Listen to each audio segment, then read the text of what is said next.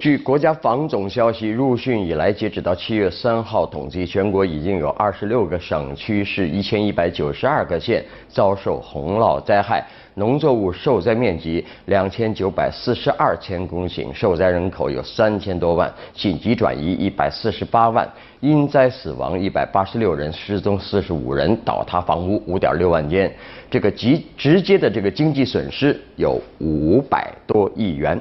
那看今天的新闻版面呢，也是水分很大啊。这个洪涝、暴雨灾害的内容依然有不少，整个南方地区都承受着巨大的防汛抗洪压力。那今天呢，中央气象台呢也继续发布暴雨橙色预警。那新闻密集发布，舆论场也自然形成。那在严峻的防洪形势下，呃，岸上观水的调侃也是不少。比方说，武汉就被观海话题包围了，啊，也有质疑的声音，问武汉为何年年防洪、年年涝，总是没完没了呢？啊，那有趣的是，身处武汉的市民通过社交媒体呢反驳啊，抹黑。呃，说情况没有你们说的那么严重，好吗？那今年的雨下的不是一般大，好吗？主要城市道路也并没有严重的内涝，好吗？你公众人物不要乱说话，好吗？那意思是，呃，政府的公信力不容置疑，就这么个意思啊。古人有云，防民之口甚于防川，这公信力的维护呢，恐怕还是要以疏导为主。你用堵堵人嘴的方式肯定是不行的。啊，再来看红十字会的。掌门人陈竹上任已经有一年多，那上任以来，他付出巨大的精力，在这个恢复红会的公信力方面呢，做了很多工作，而且还两次旧话重提。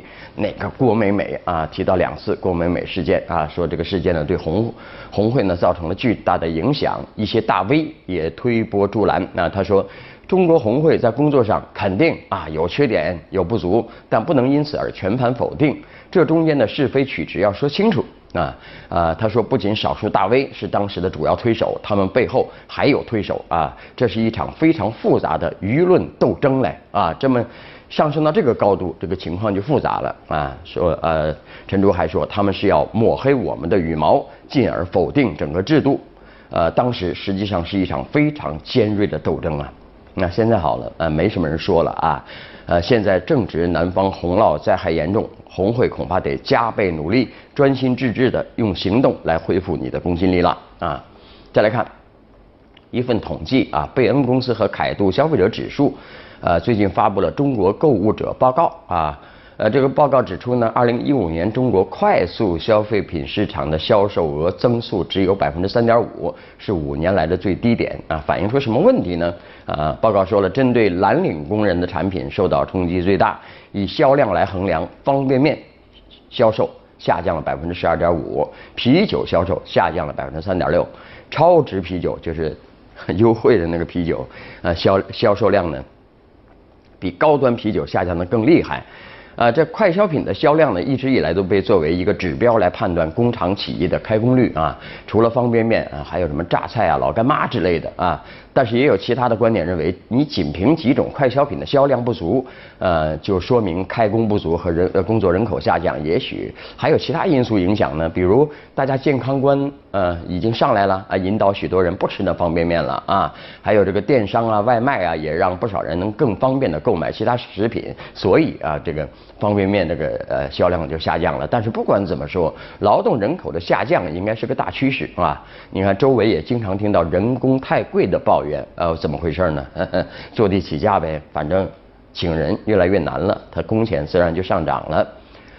好，再来看，呃，最近也是有一有一单比较重要的事儿啊，国务院医改办呢，国家卫计委等七部门发布了关于印发推进家庭医生签约服务指导意见的通知啊。这个通知提出，今年将在二两百个公立医院。综合改革试点城市开展家庭医生签约服务，明年家庭医生签约服务覆盖率达到百分之三十以上，重点人群签约覆盖率呢，呃，达到百分之六十以上啊。尽管可以免费签约家庭医生和享受酒类服务，嗯，但是在广州，那主动签约并信任基层家庭医生医疗服务的居民呢，并不多。那不少就诊患者对于家庭医生的概念很模糊啊，有的患者呃表示担忧啊，他们听说呃，你签协议又要提供电话号码、个人信息，你把这个信息卖出去了怎么办呢？我得什么病？呃，大家都知道了，好吗？啊，担心这个万一资料泄露出去会对自己造成困扰。有医界人士说了很多居民呢。其实还不太了解家庭医生的概念和作用啊，很多人呢身体不舒服了，或者是对呃疾病知识有疑问，第一时间干嘛呢？上百度啊去查询啊，往往是凭借着查到的杂乱信息啊，自己揣测或者根据症状。对号入座看病的时候，不知道谁是专家啊？这个患者往往比医生好像懂得还多，经常有这种情况啊。但是这些患者没能想到啊，家庭医生能够帮助他们呢，给他们提供更系统完整的健康指导和疾病咨询啊。如果是老马再提一个要求，能不能少花钱多看病啊？这 个效率要高一些啊。这其实呢也是反映出一个信任度的问题啊啊，谁都信不过，那怎么办呢？那就只只能先相信自己吧。啊，这已经是许多人的信条了。但是，在网上查答案，又有一个巨大的问题是什么呢？啊，骗子们早就在网上埋伏着千军万马了。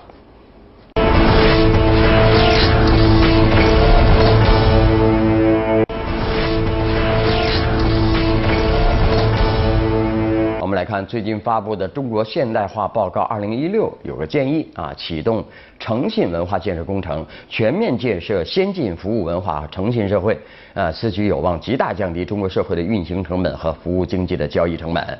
啊，呃，建设诚信文化将是中国服务业现代化的一个这战略举措。啊，《中国青年报》评论：为何要建设诚信文化？啊？啊，评论说了啊，从社会关系角度看呢，传统社会是一种血缘社会，现代社会是一种契约社会，诚信是契约社会的基石。有了诚信，你可以自由的与人交流和交易，社会运行具有低成本和高效率的特点。没有诚信，没有相互信任，与人交流和交易就缺少基本保障，社会运行就容易。高成本和低效率啊，那服务业是一种特殊行业，服务生产和服务消费往往同时发生，服务过程是一个互动过程。如果服务的提供者和消费者彼此缺少诚信，那么服务过程就会不顺利啊，服务质量就不会呃就会不太好，服务的交易成本就会很高啊。诚信不仅是现代社会的基石，而且是服务经济的交易成本的决定性因素。目前呢，中国经济和社会都面临比较严峻的诚信风险。啊，这份报告提出啊，诚信文化建设的目标是力争用十五年时间，也就是二零一五到二零三零，全面确立诚信意识，健全完善诚信法规，让诚实守信成为自觉行为，违背诚信引发的社会冲突和法律案件的数量和比例持续下降，服务部门的诚信水平和服务能力接近发达国家水平，建成高质量的诚信社会。啊，诚信文化建设的举措还包括第一。啊，很具体啊！建议有关部门发布诚信宣言，诚信社会从我做起，不说假话呀，不不做假事，言行一致，诚信诚实守信。啊，这里的假是指弄虚作假的事情啊。第二，完善社会信用体系，提高失信行为行为的这个机会成本，增强诚信的激励机制。第三，建立企业信用资产负债表啊，这个预警机制。第四，建设一批非盈利的诚信服务中心和诚信服务平台啊，还建立平台呀？那个中中介服务机构，光收钱啊，没没干什么太多的好事儿啊，呃。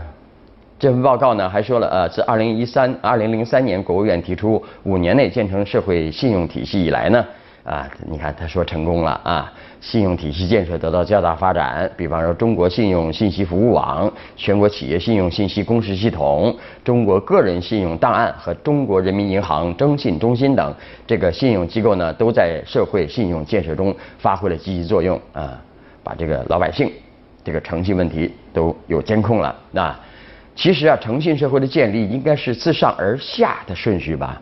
啊，比方说，嗯，不说假话，不做假事，言行一致，呃，这三大要求，呃，这三个要求，你要求小孩子恐怕没什么难度啊，但是要求大人，恐怕人越大就越难，不说假话哦。嗯，好了，再来看。啊，有消息说了，国家将废除那个呃所谓的九八五和二幺幺工程啊。呃，其实呢，就是我们也只是看到了这个，就是停止执行一些文件啊，有关九八五和二幺幺的文件，但教育部并没有明确就废除这两个工程啊，所以说呢，呃，我们要谈的事儿是什么呢？建设双一流不妨从废除高校身份开始啊，这个建议呢是呃著名的教育专家熊丙奇啊写的一篇文章啊，啊，他说了。九八五二幺幺，呃，上世纪九十年代搞起来的啊，这个当然了，呃，当时呢也有一定的意义，有一定好处，啊，但随着这两个工程的推进，它的弊端也越来越明显。比方说，九八五二幺幺成了学校的身份标签儿，学校被分成三六九等啊，这限制了学校间的平等竞争，也制造了严重的学历歧视，还加剧了名校情节和教育焦虑啊。那我们国家高等教育毛入学率已经已经百分之四十了，高考焦虑相比二十年前却有过之而无不及啊，就和这个劳实的九八五和二幺幺工程有关啊。所以说，为了推进高校平等竞争，给学生提供更多选择啊，所以说呢，呃，我们国家于二零一四年颁布的高考改革实施意见明确提出减少高考录取批次。呃，随后呢，上海和浙江宣布分别于二零一六年和二零一七年将这个意见落地。啊，高考按批次录取存在的时间比九八五二幺幺工程长得多，国家都决定要取消了，这表明国家层面意识到了把学校分分等级的弊端。那现在的问题是怎样进一步彻底取消这些等级？啊，在取消一本、二本等录取批次后，如果还保留这个所谓的九八五和二幺幺工程，会进一步强化学校的九八五二幺幺身份。如果不想让取消批次的改革成果打折扣，那就加快废除吧。啊，不要废话啊。那眼下废除的阻力主要来自行政部门和已经是既得利益者啊，那些已经是呃列入两个工程的高校啊。废除这个九八五二幺幺啊，对行政部门而言呢，就废了他们什么呢？就废了他们这个行政审批啊，行政行行政计划权，对高校来说也就失去了身份标签和特权。呃，其次呢，国家排除阻力，废除九八五二幺幺的过程，也是深入推进高等教育管办评。分离改革啊，建立新的高等教育竞争秩序的过程啊，而且在废除这两个工程时呢，可以同步取消这些高校的行政级别，这就使废除九八五二幺幺工程成为了撬动整个高等教育改革的重要抓手啊。这也正是双一流建啊，双一流又出来了啊，双一流建设的关键所在。双一流建设啊，需要向改革要动力啊。从国际经验来看呢，世界一流大学。从来不是计划出来的，而是由学校自主办学、平等竞争得来的。那由此呢，政府部门要明确权责边界，在保障对学校投入的同时呢，减少对学校办学的干预，不人为划分学校等级，而是让高校良性竞争。说来容易，做起来就难了啊！好，稍后你来我往。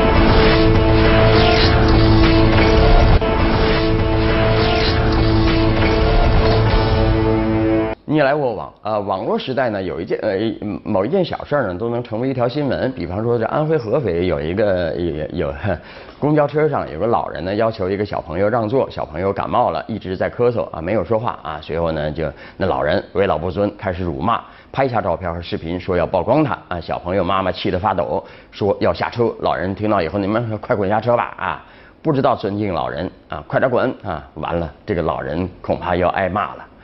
啊，来看看网友们怎么说这事儿。有位说啊，不该打骂，曝光坏人啊。还有位说了，还真是为老不尊，倚老卖老，活生生的道德绑架啊。话说最近云南有个景区啊，举办什么呀？吃辣椒比赛，很多游客参与，九位吃辣椒高手啊，就是狂吃啊，还把整个身体泡进直径一米一的啊这个辣呃泡满辣椒的大缸中，真不怕什么部分什么地方给给辣坏吗？啊？呃，来看看大家怎么围观这事儿啊！有一位说了，从小俺妈就教导俺，一不赌吃，二不赌力，越来越觉得有道理。呃，赌这两样东西呢，伤身体。还有还有一位说了，吃多生辣椒，很辣的那种是会吐血的吧？不爱惜生命是不是？健康最重要，玩闹啊，你要要注意安全，对不对？这要吃辣椒，吃出三三长两短的也不好。嗯，好了，那今天节目就这样，明天晚上还是这个时间，我们接着聊，拜拜。